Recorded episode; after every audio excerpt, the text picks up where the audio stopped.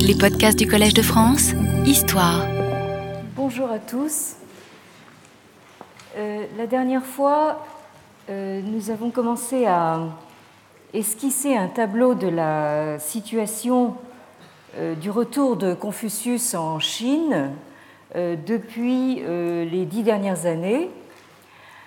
Nous avons vu que après la crise financière asiatique de 1997, euh, qui a calmé quelque peu la fièvre du euh, Confucius Economicus, euh, le retour de Confucius en Chine continentale ne s'en est pas trouvé stoppé pour autant.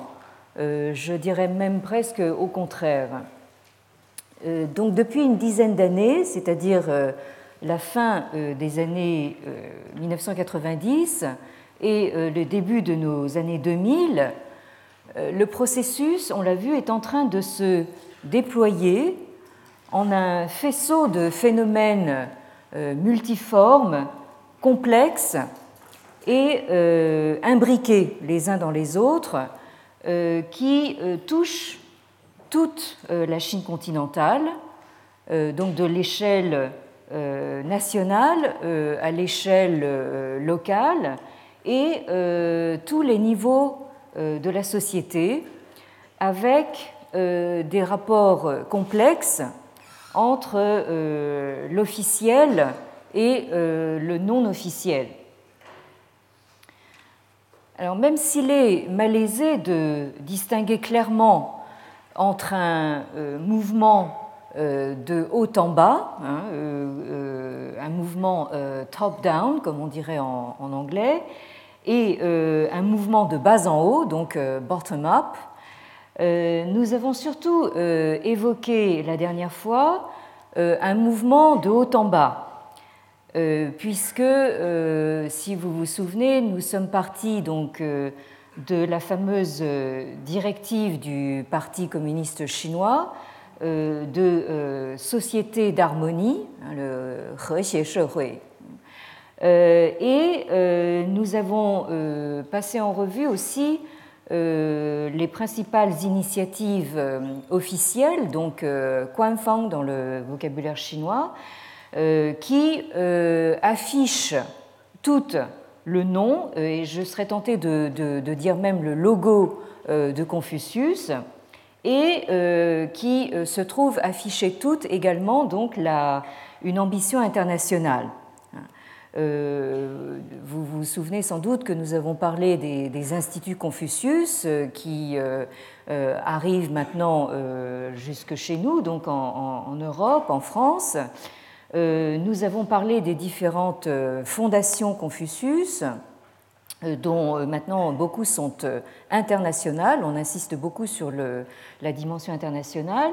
Nous avons également des, de multiples associations euh, Confucius, également euh, qui affiche donc l'ambition internationale.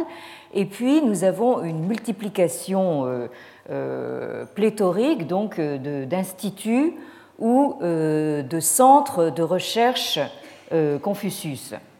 Alors, comme vous avez pu le, constater, j'ai été jusqu'à maintenant obligé de cadrer très large pour contextualiser ce phénomène massif euh, de retour de, Confucius euh, en Chine, euh, et aussi pour montrer le rapport étroit que la figure de Confucius entretient avec la question de la modernité, qui occupe encore largement donc les esprits actuellement.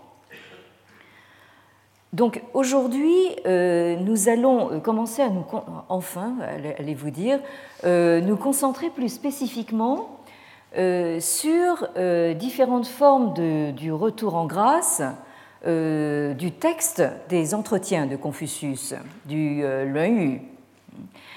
Luan alors nous allons voir que ce retour en grâce se fait sur euh, quelques terrains euh, principaux, mais euh, là aussi vous voyez que, tout de suite que nous sommes dans quelque chose d'extrêmement complexe parce que ces terrains ne sont pas étanches les uns par rapport aux autres. Hein. Encore une fois, nous avons des imbrications multiples entre ces différents terrains. Alors je distinguerai euh, comme je l'ai annoncé la dernière fois, donc un, terrain euh, politique, parce qu'en en, Chine, notamment en Chine actuelle, euh, c'est toujours par là que, les choses commencent. Donc un terrain, disons, officiel, de, discours officiel, qui vient donc du, pouvoir politique. Ensuite, un terrain éducatif.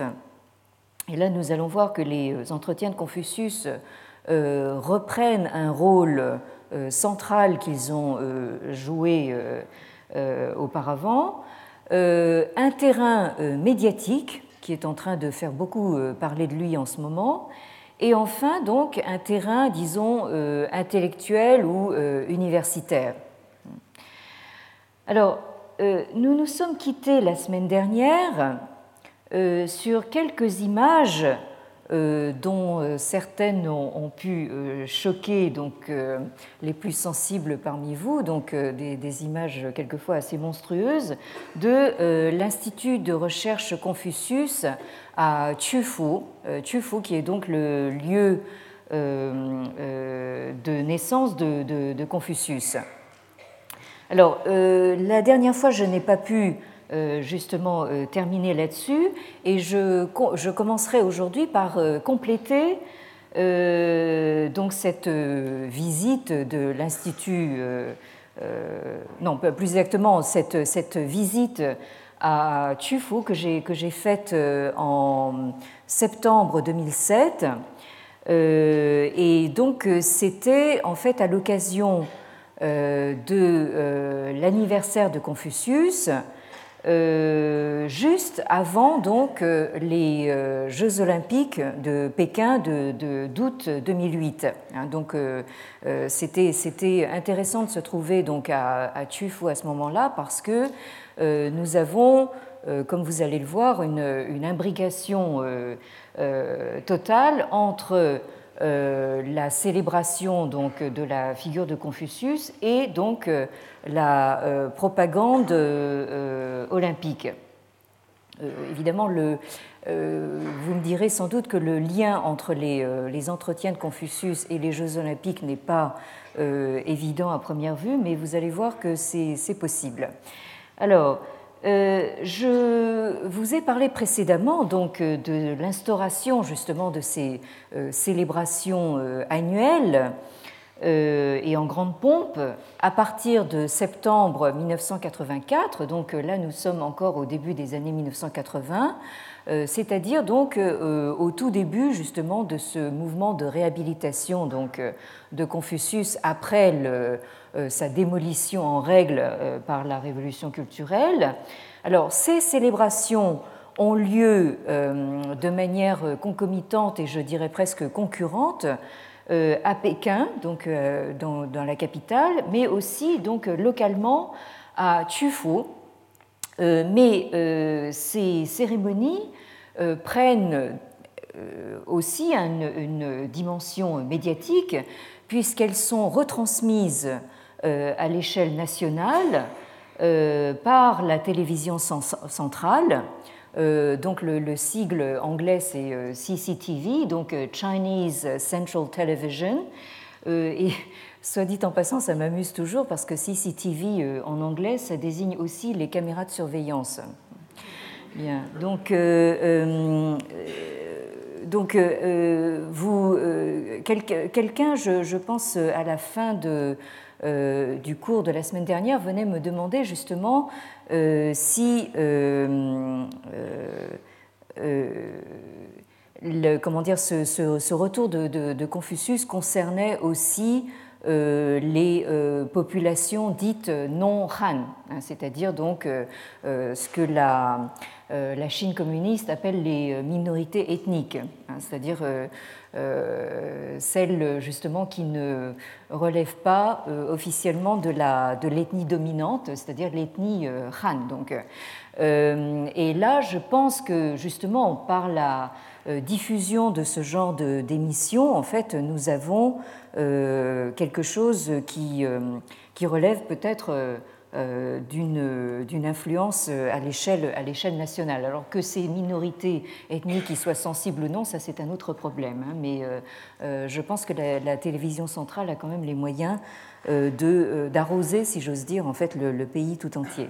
Alors là, là donc, je, nous, nous, repassons donc très rapidement ces images, oui, euh, oui, enfin là, c'est oui, justement cette image un petit peu choquante. Donc, euh, et euh, donc, nous en arrivons à ces célébrations donc, de l'anniversaire de Confucius, alors qui commence dans l'enceinte du temple de, Confucius à, à Tufo. Alors là, vous voyez que nous on a mobilisé euh, la jeunesse euh, locale, euh, les, collégiens et les lycéens pour, comme porte-drapeau pour former une, haie d'honneur donc pour le début du pour l'arrivée donc des, invités. Hein. Bien. Alors vous voyez, la, télévision dont, je vous parlais est bien en place. Hein. et donc on a cru bon de distribuer donc à tous les invités une, écharpe jaune. Hein, euh, avec euh, donc euh, l'effigie de, Confucius brodée dessus. alors, cette couleur jaune est peut-être pas très appropriée parce que ça, pourrait faire penser en fait à une, plutôt une secte bouddhique, hein, mais enfin, bon, j'imagine que c'est par référence aussi au jaune, au jaune impérial. Hein. Alors, voyez, là, nous avons les, petits pionniers, donc euh, avec leurs foulards rouges, qui ont été mobilisés. Donc là, voyez, c'est euh, quelque chose euh, qui met en avant très largement donc la jeunesse, hein, puisqu'il s'agit au fond euh, dans cette propagande à la fois de toucher donc l'international, mais aussi de euh, remoraliser la jeunesse. Et alors là, donc, sur les bannières que vous avez ici, donc euh, sur l'enceinte extérieure donc, du, temple, vous, avez, vous commencez déjà à voir quelque chose que nous allons voir plus en détail tout à l'heure, à savoir donc des, bannières qui portent chacune une sentence extraite des entretiens de Confucius. Alors, euh, donc, euh, vous voyez, enfin, nous sommes dans comment dire, une, sorte de euh, réappropriation de la tradition, mais qui, qui, donne aussi dans le folklorique. Là, vous avez donc un, quelqu'un qui est costumé en, soldat, alors d'une époque plus ou moins indéterminée. Et donc là, vous avez, la, nous sommes là dans l'enceinte du, du temple. Euh, et euh, vous voyez donc euh, de, chaque côté donc le, titre donc de, de la cérémonie qui est donc en l'honneur de, Confucius. Et alors donc sur la balustrade du bas, vous voyez là aussi des armées de, de, collégiens ou de, lycéens donc, qui scandent ces sentences donc des, des entretiens. Voilà alors ce que, ça, donne, l'escalier d'honneur. Euh, alors vous avez un, mélange très curieux donc, euh, euh, de gens qui sont costumés, comme, comme l'espèce de soldat qu'on a vu à l'entrée, et des officiels ici, donc, donc en costume parfaitement occidental, donc costume cravate. Hein. Voilà. Euh, alors voilà, alors là nous sommes donc, euh, le spectacle, si j'ose dire, a commencé. Euh, nous avons quelque chose qui se veut une évocation des anciennes danses rituelles qui se tenaient donc dans l'enceinte justement du, des temples de Confucius, hein, dans, la, dans la Chine traditionnelle. Euh, alors vous, vous avez des, euh, donc des, danseurs euh, avec donc des plumes de, de, faisan hein, qui sont censés évoquer donc ces, ces, danses rituelles. Alors évidemment, vous voyez, alors là il y, a, une espèce de chorégraphie assez approximative. Et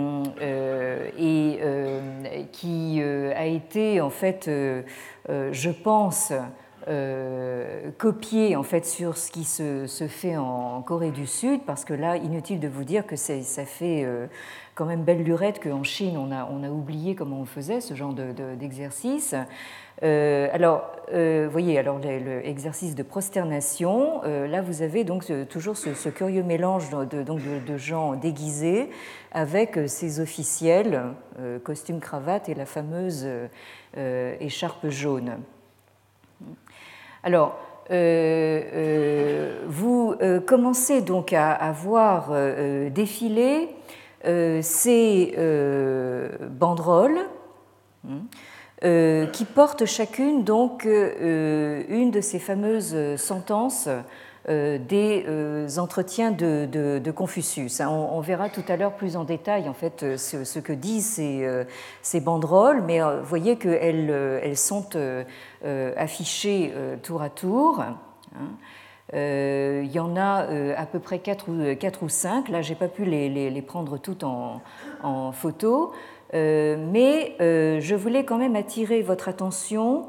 Euh, c'est évidemment les, photos sont, sont, trop floues pour que vous vous voyez, mais si vous les voyez de près, vous verrez qu'il y a ici le logo donc des, des, Jeux Olympiques et la mention donc du comité d'organisation donc de, des JO de, de de Pékin 2008. Et en bas, euh, vous avez donc la mention euh, du comité d'organisation de, de, de, Chufu, euh, des célébrations internationales donc en l'honneur de, Confucius. Hein. Donc là, vous avez vraiment sur la même banderole donc un extrait des textes des entretiens, donc pris en sandwich donc entre le la référence aux, Jeux olympiques et euh, donc le, comité officiel euh, euh, d'organisation locale. Bien. donc là, le bal costumé continue. Donc, alors, ce qui est assez intéressant, c'est de voir ensuite donc, ces mêmes danseurs dans les coulisses donc se, déshabiller. Vous voyez que ce sont donc des, des, des jeunes de la localité euh, qui en dessous en fait portent des jeans et des, baskets. Hein. donc euh, euh, il ne faut pas trop se laisser impressionner. Donc voyez, enfin là, là vous avez toujours ces, prosternations. et donc là, quand on quitte justement cette, cette espèce de mascarade, donc on, on, retourne alors justement sur, sur les lieux, disons, historiques euh, confucéen, puisque là nous sommes en fait dans le, euh, ce qu'on appelle le Kronlin, c'est-à-dire donc la, forêt euh, des, des c'est-à-dire c'est une forêt évidemment avec des arbres, mais aussi une forêt de stèles, puisque nous avons aussi des, stèles funéraires, c'est une sorte de cimetière en fait. Et vous avez donc ici, je, vous la montre, une statue donc euh, d'un euh, lettré euh, fonctionnaire confucéen, dont je soupçonne qu'elle figure également sur la, couverture de ce livre sur le Boston Confucianism que je vous montrais il y a une ou deux semaines, avec donc justement cette superposition de cette statue avec les, les gratte-ciel d'une mégapole moderne. Alors, euh, donc, euh, vous voyez, là, là, nous avons un lieu qui est, qui est euh, autrement plus tranquille, qui est de, de, de, toute beauté, où on, sent véritablement quelque chose de, de, l'ancien temps. Hein. donc, très loin, en fait, de l'agitation la, donc médiatique. De, de, ce, de, cirque confucéen. Alors, la, leçon que je tirais de ce euh, show télévisuel que nous venons de voir, c'est euh, que finalement, euh, cette fameuse quête de corps et cette prétendue réactivation des, rites apparaît véritablement comme une assez triste farce, puisque elle ne montre que trop clairement que l'esthétique rituelle, avec sa, gestuelle, sa, chorégraphie, hein, son, langage corporel semble définitivement perdu. Hein. Là, nous n'avons qu'une espèce de, de mascarade. Alors, pour revenir donc un instant sur les euh, les extraits justement des euh, entretiens de, Confucius qui étaient donc euh, utilisés et scandés donc dans le cadre de ces célébrations. là, vous, je, vous ai, je, vous ai, donné le, texte et donc la, traduction de ces cinq citations qui ont été donc prélevées sur le texte des entretiens. Hein, euh, de manière, euh, euh, je pense, assez arbitraire, mais qui toutes font référence à quelque chose qui peut servir, hein, la, propagande donc des, Jeux olympiques, à tel point que on a vu les concepteurs de la cérémonie d'ouverture des, JO de, Pékin en août dernier. donc, vous savez que, que cette cérémonie d'ouverture a été euh, réalisé et conçu par euh, euh, le cinéaste Zhang Yimou, un cinéaste très, très connu donc à l'étranger. Et donc, ces concepteurs ont effectivement fait scander certaines de ces phrases tirées des entretiens euh, par donc des soldats de, l'armée populaire de, libération, de l'APL, euh, déguisés en lettrés confucéens. Hein. Euh, ceux d'entre vous qui ont vu cette cérémonie, peut-être en direct ou, à la télévision, se rappellent peut-être ce, tableau assez hallucinant donc d'une armée, là au sens le plus littéral du terme, donc de, de, gens déguisés donc en, lettrés, hein, et qui en fait, euh, euh, on ne les entendait pas bien, mais qui, scandaient justement certaines de ces, de ces phrases. Alors, euh, la, première phrase, enfin celle qui a été le plus utilisée, je pense que c'est cette, cette, la, deuxième phrase, à savoir donc Yo Peng, Fang Lai c'est-à-dire avoir un ami euh, qui vient de loin, n'est-ce pas une joie hein, euh, Là, vous avez ça donc euh, dans le tout, premier paragraphe donc, des, entretiens de Confucius, et c'est vraiment le paragraphe d'ouverture. Et il se trouve que ça colle assez bien, évidemment, avec donc la, propagande olympique, puisque évidemment la Chine accueillait euh, chez elle le, monde entier. Alors évidemment, euh, tous les, amis étrangers donc étaient euh, accueillis avec cette, phrase des, entretiens. Alors deuxième phrase aussi. donc qu'on peut assez facilement raccorder à, l'esprit olympique si on veut, c'est cette phrase numéro un, donc donc à l'intérieur euh, des quatre mers, c'est-à-dire euh, donc euh, dans le monde connu, hein, tous, nous, sommes tous frères, tous sont frères. Alors là, évidemment, nous nous donnons évidemment dans le dans l'angélisme le, et le consensualisme olympique. Hein. Et puis ensuite, vous avez trois autres phrases qui sont censées être emblématiques euh, donc de, l'esprit des, entretiens et euh, j'ose espérer que je vous montrerai que, euh, enfin, j'ose espérer justement que je pourrais vous montrer que les entretiens ne se réduisent pas à ça. Alors vous avez donc cette phrase sur laquelle nous serons amenés à revenir d'un point de vue plus historique, qui est donc la, la phrase dont on a dit qu'elle résumait en fait la, règle d'or, à savoir donc euh, euh, ou c'est-à-dire donc ce que tu ne voudrais pas euh, que l'on te fasse, ne le fais pas aux autres. Alors là, ça commence à devenir plus difficile de raccorder ça avec donc la, propagande olympique, mais je pense que ici c'est une phrase qu'on a, qu'on a choisie parce que euh, on a estimé qu'elle était au cœur de, l'esprit des entretiens. Et d'autre part, je pense, euh, et ça concerne aussi les, euh, phrases suivantes, on l'a conservé aussi pour son, son, son rythme symétrique, hein, c'est-à-dire vous avez quatre syllabes, quatre syllabes, hein, Donc quand vous voulez obliger les gens à scander ça, hein, c'est pratique d'avoir un, rythme symétrique.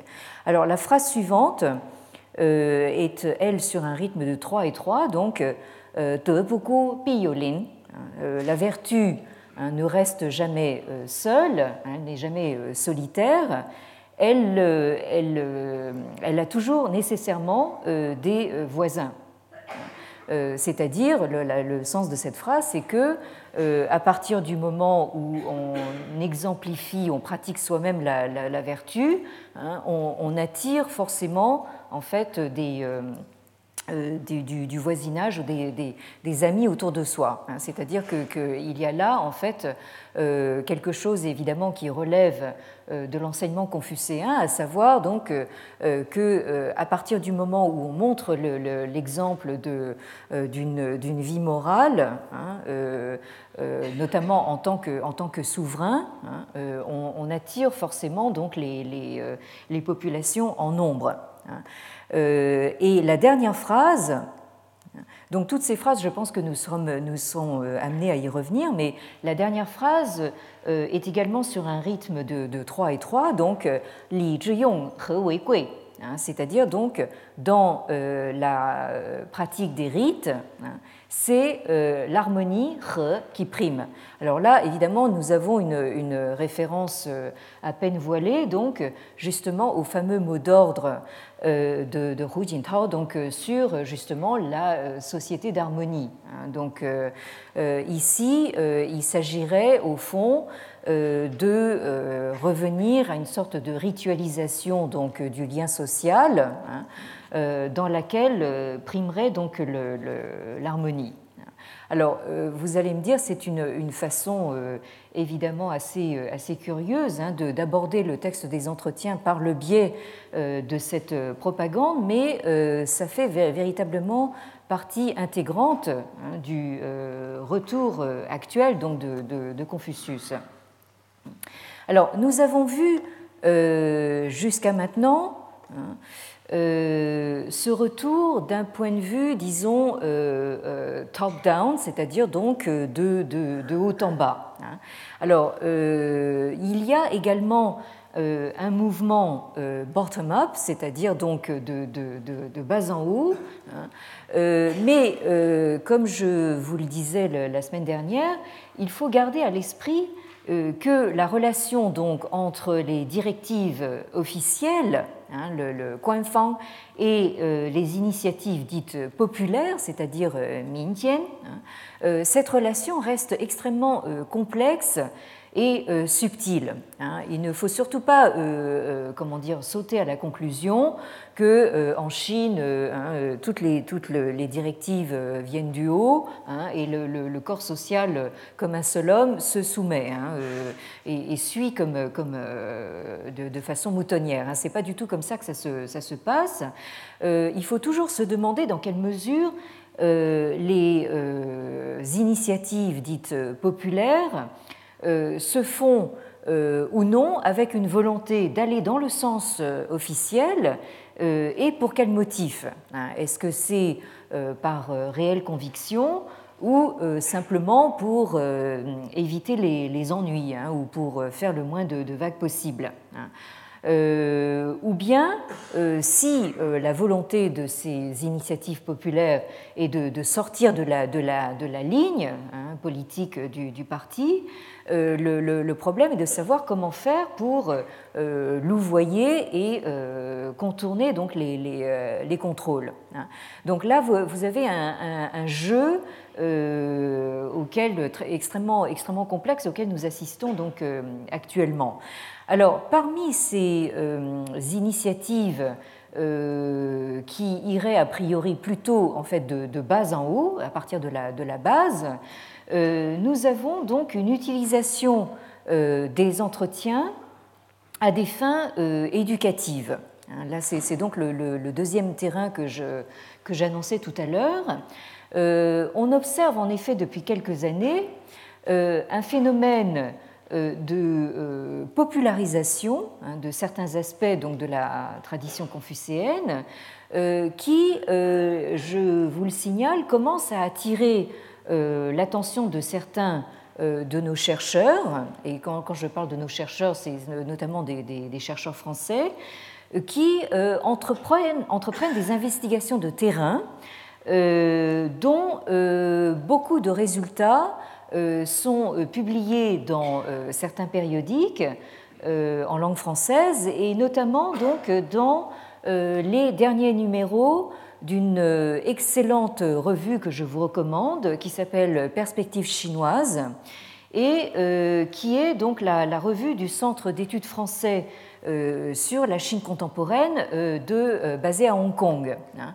Euh, je crois vous avoir euh, déjà eu l'occasion de vous dire que euh, Hong Kong a été pendant toutes les années du, maoïsme une sorte de comment dire de, poste d'observation avancé, hein, une, sorte de, poste de, China Watchers, hein, euh, d'observateurs de la, de, la, de la, Chine. Et euh, cette revue, donc Perspective chinoise, est née dans ce, dans ce contexte, mais actuellement, elle continue encore euh, d'une certaine manière sa mission de, de, poste d'observation, sauf que là, maintenant, en fait, les chercheurs de, de, Hong Kong peuvent aller maintenant librement donc, sur le, terrain en Chine. Hein. Donc là, les, je, vous donne simplement un, aperçu donc, des, résultats donc, de, ce, de, ces travaux de, terrain euh, euh, dans la mesure où ils s'appliquent justement à euh, l'utilisation du texte des entretiens. Donc, on a vu qu'au milieu des années 1990, hein, commence donc une, sorte de, retour de Confucius par la périphérie, mais qui comprend aussi euh, des euh, euh, mouvements pour le renouveau donc, de la culture traditionnelle chinoise, hein, notamment à partir de Taïwan, hein, donc de l'île encore à l'époque soumise donc, au, régime nationaliste, sous l'impulsion d'individus charismatiques euh, comme euh, un certain donc euh, Wang Caigui. Hein. Ce monsieur, là, j'espère que vous voyez bien, là, toujours la même question rituelle donc aux, personnes assises au fond, oui, c'est lisible, oui. Donc Wang Caigui, donc qui se réclame du philosophe dont je vous ai déjà parlé, donc Mao Zedong-san, hein, et euh, qui fait un travail donc, de diffusion euh, du confucianisme euh, à partir de Taïwan, un petit peu analogue à celui du fameux Tu Weiming, donc de l'universitaire sino-américain dont je vous ai aussi beaucoup parlé, à ceci près sans doute que M. Wang Taigui se charge plutôt de la diffusion à la base alors que euh, Tu Weiming, on l'a vu, euh, vise plutôt euh, le monde académique. Alors, Wang Caigui a lancé donc un, mouvement de réappropriation de la culture traditionnelle chinoise qui se focalise principalement sur la lecture des classiques par les enfants. Hein, donc, Hein.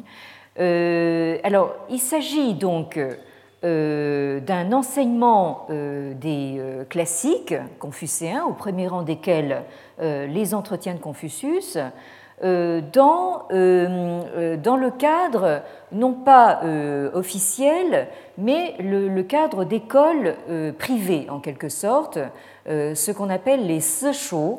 Hein. Euh, ce sont en fait des, euh, écoles privées donc, euh, qui se veulent de type traditionnel. donc, il s'agit de faire lire et de faire apprendre par cœur les classiques hein, par, par, les enfants dès le niveau du, du primaire. alors là, justement, il y a donc une photo que j'extrais que donc de euh, de cette fameuse revue, alors perspective chinoise. Alors là, nous, nous, revoyons euh, très rapidement ces, euh, ces, photos de la révolution culturelle. Hein, c'est toujours pas mal de, de, voir un petit peu le, contraste. Hein. Et vous avez ici donc une photo d'une justement d'une classe. Vous voyez que les enfants sont, sont, sont, très jeunes ici, avec un, un maître dans euh, une petite euh, école privée donc de, la Chine du Sud, et vous avez évidemment placardé donc au, mur le portrait euh, du, maître. Hein, en, bonne place. Hein. et vous voyez que, cette école en fait ne manque pas totalement de moyens, hein, puisqu'il y, a quand même en fait le, matériel donc audio et vidéo, et évidemment le, ventilateur, puisque nous sommes dans la Chine du Sud, il fait très chaud. Bien, alors donc euh, euh, c'est euh, ce mouvement donc de, lecture des, classiques tend à promouvoir des méthodes dites traditionnelles de répétition mécanique, hein, puisque le, le le verbe tout, donc le, qui fait partie de ce, justement de ce mouvement donc art euh, tout a, le, double sens de euh, lire et euh, d'apprendre par cœur. Hein. Donc il s'agit en fait à la fois euh, de, lire, de réciter en psalmodiant en quelque sorte. Hein. Là vous avez en fait des techniques qu'on retrouve en fait dans d'autres euh, écoles qui euh, se réclament d'autres euh, mouvements religieux ou de spiritualité. Hein. Je, vous avez, j'imagine, un petit peu le même genre d'exercice dans, les écoles talmudiques ou les écoles coraniques. Hein. Donc cette, technique donc de, récitation, mémorisation, psalmodie, apprentissage par cœur, donc des classiques. Alors, euh, qu'est-ce qu'on fait apprendre donc, euh, euh, aux enfants? Ce sont des compendia, des, textes qui sont spécialement. on commence par des, des compendia qui sont spécialement conçus pour les enfants, qui sont en général courts, rythmés, donc avec un rythme généralement trisyllabique, hein, donc ça va par trois. Hein. Euh, par exemple, euh, etc. Hein, euh, et ça vous remet en mémoire justement en fait, ces slogans, donc, enfin plus exactement ces phrases des entretiens de Confucius qu'on a transformés en slogans. Et je pense qu'on a choisi ces phrases-là pas tout à fait au hasard, puisque beaucoup justement ont un rythme trisyllabique, comme, on l'a vu. Hein.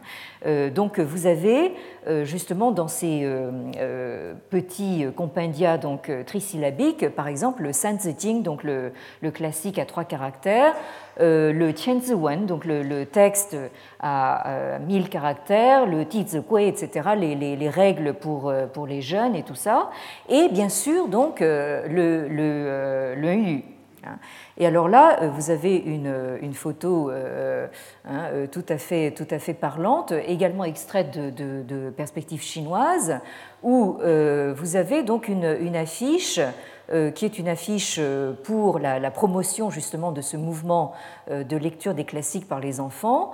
Vous voyez une petite fille, donc vous entrevoyez les, les, les, couettes ici, petite fille très, très jeune donc, qui tient donc un, une, un volume du Luan donc les entretiens de Confucius, et donc le, le cartouche donc, euh, sur le côté, euh, pose la question, hein, c'est la, la, petite fille qui est censée parler, donc euh, Ni to hein, c'est-à-dire est-ce que tu as lu, mais lu dans le sens justement appris par cœur, est-ce que tu connais par cœur ton, tes entretiens de Confucius? Hein? Euh, donc euh, là, évidemment, ça, a tendance à vous interpeller parce que quand vous, ne, avez le, sentiment de ne pas connaître les entretiens euh, par cœur, vous ne vous sentez pas très bien. Hein? alors, donc, nous avons ici l'utilisation d'une mnémotechnique qui est, ça va sans dire, peu favorable au développement de l'esprit critique et de la créativité. Hein.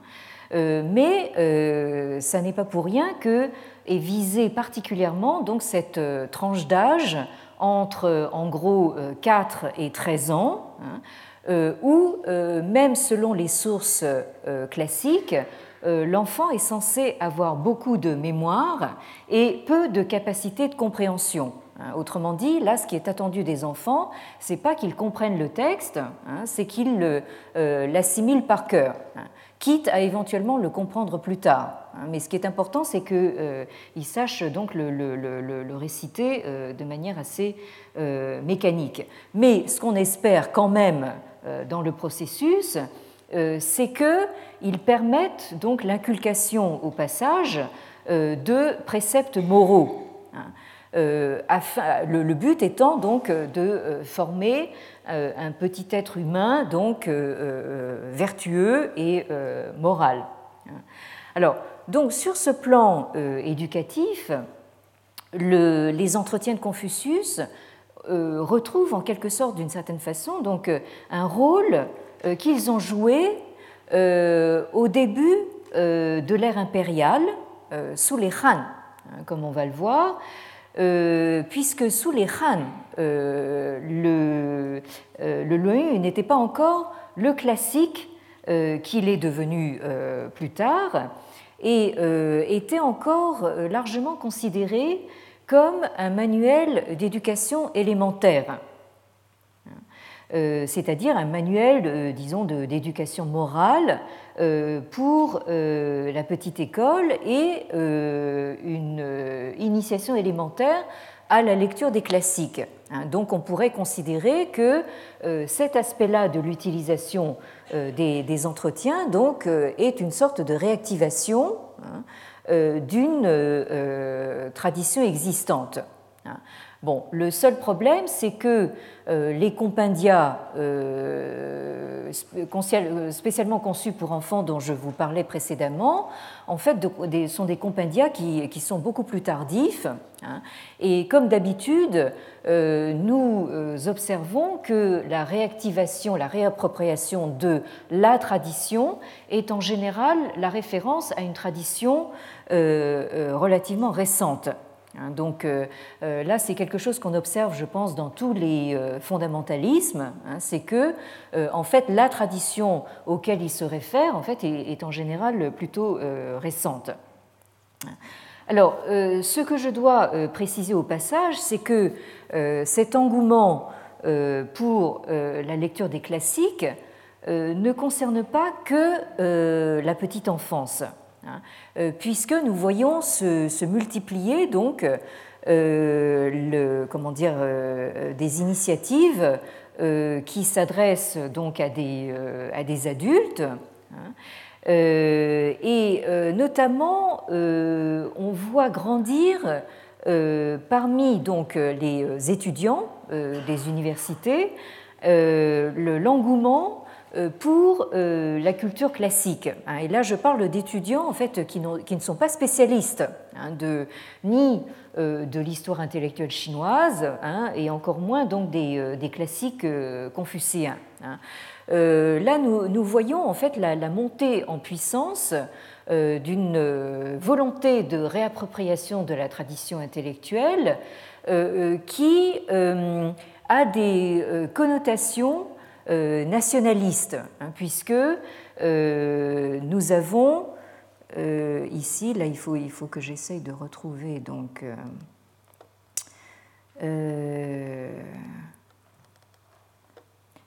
mon tableau ici. je pense que j'ai dû mettre l'expression quelque part sur le tableau. Oui, voilà. Alors donc vous avez ici euh, cette expression donc euh, euh, d'étude nationale, hein, alors ce, phénomène du, du, retour du Guoxue est là aussi quelque chose de très complexe. C'est une espèce de nébuleuse qui recouvre pas mal de, réalités assez, diverses et même quelquefois contradictoires. Mais on, le voit donc notamment justement se développer dans euh, bon nombre d'universités hein, euh, qui proposent maintenant des euh, cours extra-curriculaire, hein, donc hors cursus, mais qui attire maintenant des centaines d'étudiants. Hein. Alors, non seulement ils attirent des étudiants, mais on voit s'organiser également dans le cadre universitaire des stages intensifs de classes d'études nationales, hein, des Guoshuepan, hein, euh, qui sont euh, destinés donc à des euh, cadres, des responsables d'entreprise, des hommes d'affaires. Alors inutile de vous dire que ces stages sont payants hein, et même très payants. Euh, c'est-à-dire que bon, il coûte assez cher évidemment pour, pour ceux qui y participent et euh, naturellement euh, c'est une source de revenus non négligeable pour les enseignants qui dispensent donc ces, ces, ces, cours. Hein. Et donc là, nous, nous, avons affaire à des universités, enfin les, toutes premières du pays, hein, qui sont extrêmement cotées en raison de leur qualité d'enseignement. De, comme euh, l'université de Pékin, hein, Peita, et euh, l'université euh, Tsinghua, donc à, Pékin. Donc là, ce sont ces, universités-là qui ont lancé le, mouvement. Alors, à côté de, de cela, vous avez aussi des, des initiatives, comment dire, extra-universitaires euh, comme la, euh, celle de la, la euh, Yidan hein, c'est-à-dire donc l'école Yidan.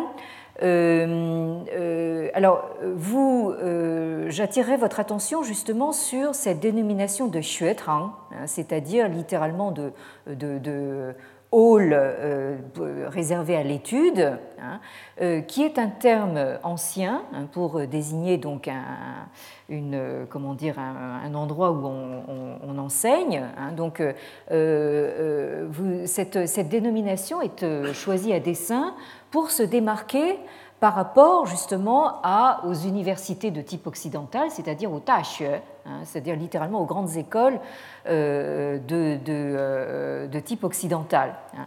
Alors cette euh, Xuetang a été fondée donc par un ancien étudiant, qui, un ancien étudiant de, de justement de l'université de Pékin, qui en 2001 Hein, euh, a créé cette, euh, euh, cette, initiative.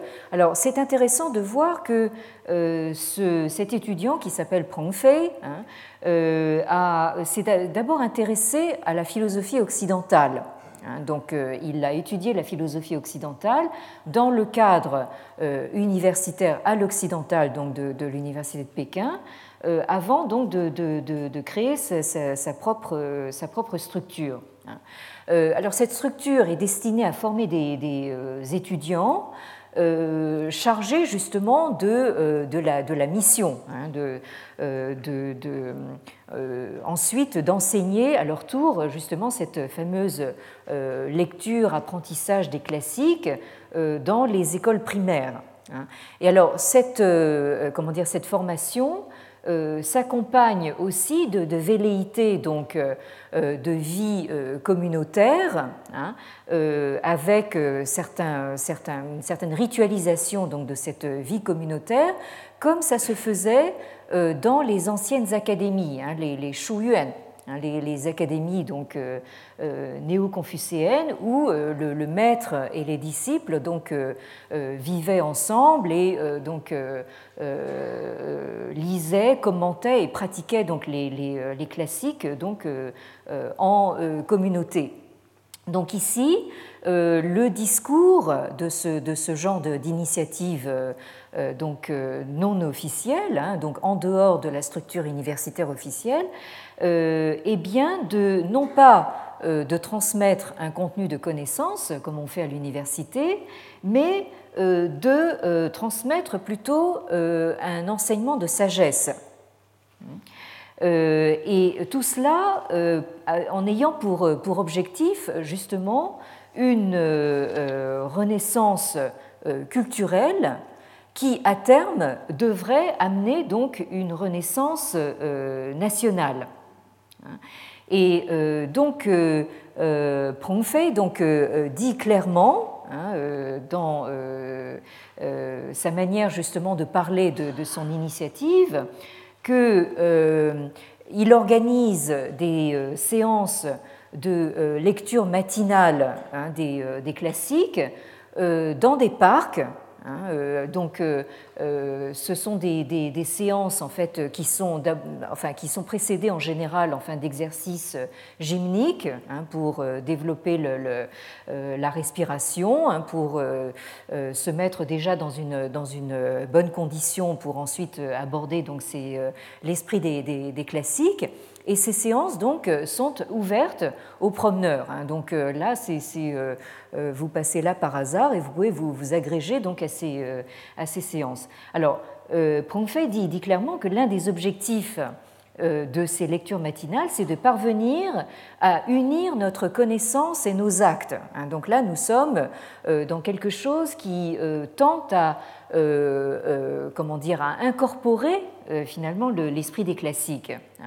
Hein. Ainsi, nous ne lisons chaque semaine qu'un chapitre euh, des entretiens de Confucius. Nous le lisons et le relisons pour arriver à l'intégrer dans notre cœur et être à même de le réciter.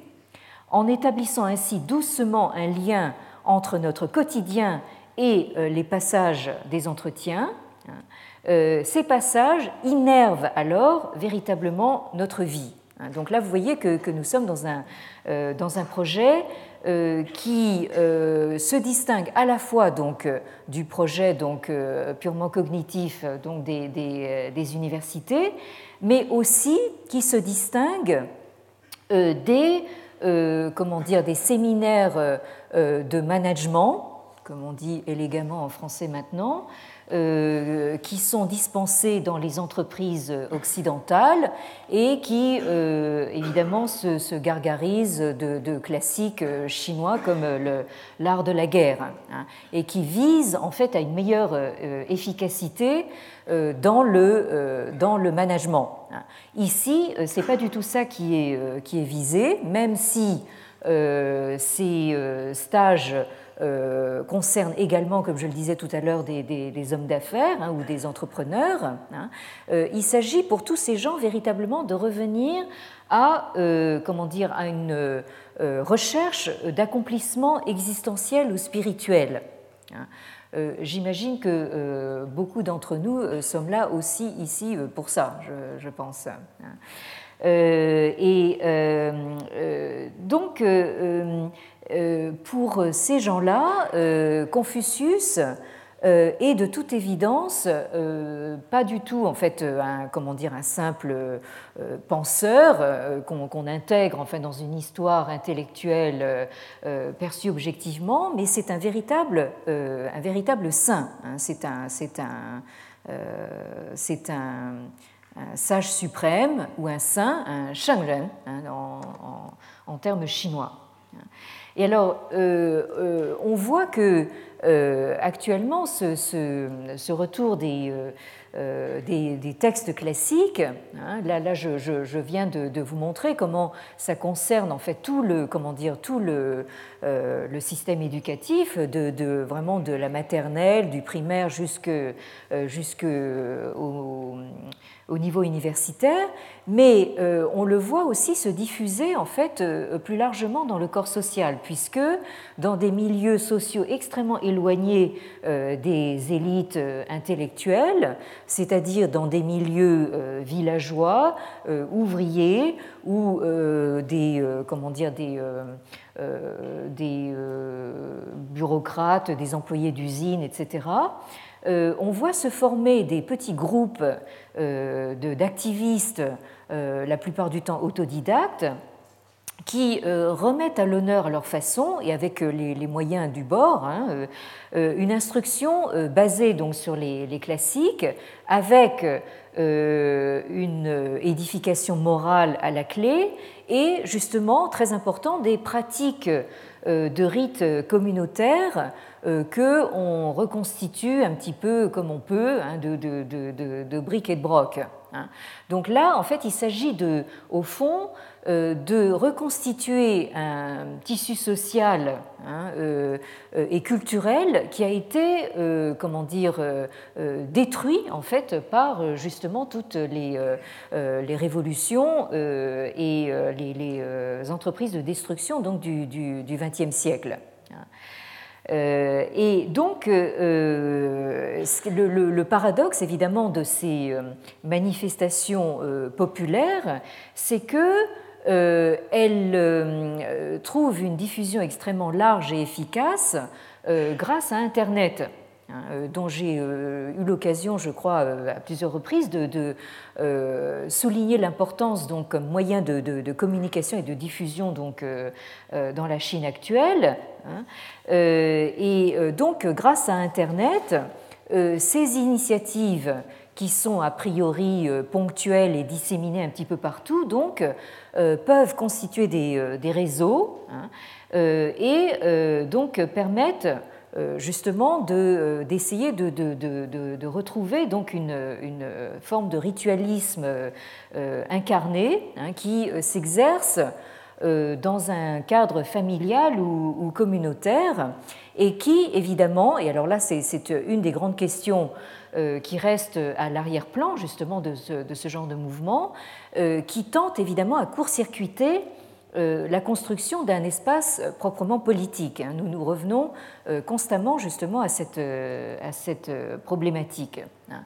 Et l'autre grande question qui se profile en arrière-fond, hein, c'est que on est en train justement d'assister à, enfin, la question est justement, est-ce qu'on est en train d'assister à une euh, reconfusionnisation hein, de la, société chinoise. Hein? Ça, c'est euh, euh, évidemment la, grande question qui, qui, se pose actuellement, mais dont on se demande si elle est véritablement réalisable, hein, ne serait-ce que du fait de la politique de l'enfant unique. Parce que euh, si vous voulez euh, recentrer justement le lien social hein, euh, sur, disons, le, milieu familial, là, il faut quand même en fait prendre en considération le fait que le milieu familial n'est plus ce qu'il était, ne serait-ce qu'il y a une génération. Hein.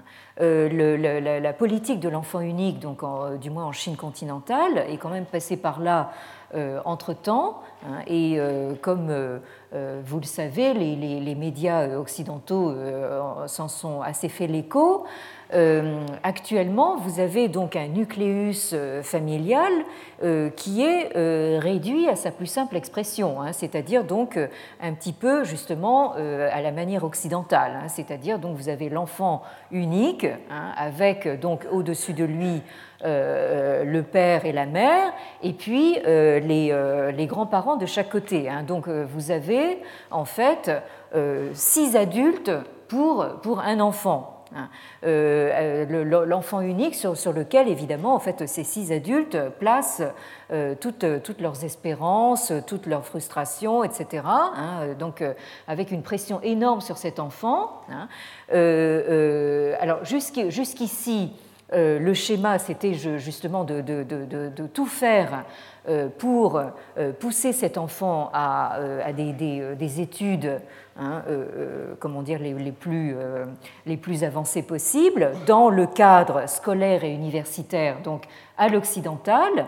Et maintenant, vous avez donc dans certaines familles donc une, certaine réaction par rapport justement à cette, ambition. Hein, maintenant, en plus hein, euh, d'un être avec une, tête bien pleine, hein, on, veut en plus un, enfant euh, euh, vertueux et moral hein, qui sera en particulier prêt donc à servir ses, vieux parents au moment où ces vieux parents se rendront compte que leur retraite ne leur permet pas un, très grand confort. Hein. Donc ils vont évidemment compter justement sur ces enfants extrêmement vertueux et filiaux pour s'occuper d'eux. Hein. Bon, donc, donc là, vous voyez comment essaye de, se euh, reconstituer donc un, lien social, mais sur euh, vraiment euh, de, nouvelles bases.